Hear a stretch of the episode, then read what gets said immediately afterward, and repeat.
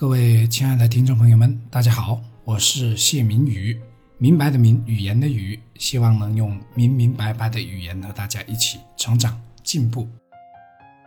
我们经常都能听到“格局”这个词，可不知大家是否思考过，格局它到底是什么呢？在现实中又如何体现呢？在看到某些人不可理喻的言行的时候，一些人会以一句很高端的话来讽刺对方，比如“从中可见格局啊”，潜台词的意思是对方的格局太小。可这个格局大小到底是如何被体现的呢？今天我分享一下我的观点，不一定正确，但一定有用。其实格局的话题不是我们第一次聊到了。以往的分享也有详细说到过，今天分享的是我最近的思考。两个人因某事吵架，然后两个人都找到你，并让你评理，这个时候其实是很能体现你的格局的时候。一个大格局的人会分别站在双方的立场上去理解和体会，一个小格局的人可能会一味的偏向一方。继续把这件小事放大，放到公司管理上。团队大了，难以避免会出现拉帮结派的问题。这些派系一旦发生矛盾，就特别能考验管理者的格局。同样的，一个大格局的人会分别理解和体会对方，并做好双方的桥梁。可小格局的人呢，处理起来往往会出事。比如让人感觉到偏心或者不公平，可以这么说，格局的体现在于我们能不能顾全大局，或者说能不能顾及尽可能多的人。一个私心很重的人是谈不上什么格局的。我们要放大格局，就需要不断的放下自己的私欲。当然，这是我的理解，不一定完全正确。但我认为这个观点离标准答案已经很接近了。格局可以用眼光、视野来衡量，格局大说明眼光长远、视野开阔；格局小就容易斤斤计较、自私自利。所以呢，两者对于机会的选择是很不一样的。格局大的人可选择的机会会多很多，因为他的眼光和视野宽广了很多。那格局一直大下去，会到达一种什么样的境界呢？我认为是无我利他的境界，这是佛学的理念。之前也跟大家分享过，无我利他是一种无私而为更多人考虑的伟大。是的，格局足够大的人就称得上伟大。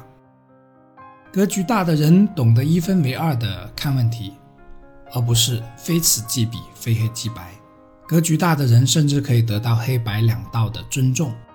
这样说不是指他脚踏两条船，黑白通吃，而是他懂得与黑白两道打交道，且黑白两道都信任他。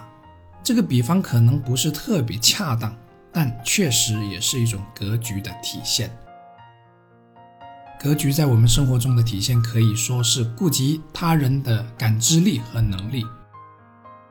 如果你能同时理解和体会很多不一样的人的想法和感受，即便他们是相互冲突的，也能理解和体会，那么你的格局一定会越来越大。说到这里，我想起了继孔子之后唯一被称为圣人的人——明朝的王阳明。从王阳明身上可以明显的看出何谓大格局。王阳明是个能文能武的人。一生打过很多仗，可无一失败。最大的一仗是平定宁王的叛乱，四十多天就全部平息了。那时皇帝带着朝廷军队还在赶来的路上。不过王阳明一生中打的最多的战役是剿匪，就是剿山贼。这个山贼可不好剿，朝廷数十年间派过不下数十万的大军，数次剿匪。都收效甚微，仅仅江西的山中就盘踞着上百万的山贼。最后，王阳明这一介文弱书生上去，竟然就平定了江西、福建、广东和广西的山贼。我们市的和平县就是当年王阳明在平定山贼后起的名字。那他到底是怎样剿匪的呢？他和那些什么将军剿匪是很不一样的。他到一个地方是先了解当地的民情，了解山贼落草为寇的原因，然后站在他们的角度，以怀柔的方式去感化他们。实在感化不了，实在不能招安，就用计谋。再不行才打。王阳明创立的心学流传至今，他是把学问用到了战争上的。按照王阳明心学的观点，一切都是从良知出发。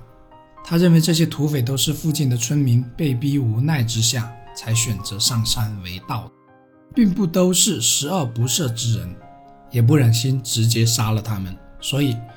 很大一部分山贼并不是被王阳明剿灭的，而是被招安的。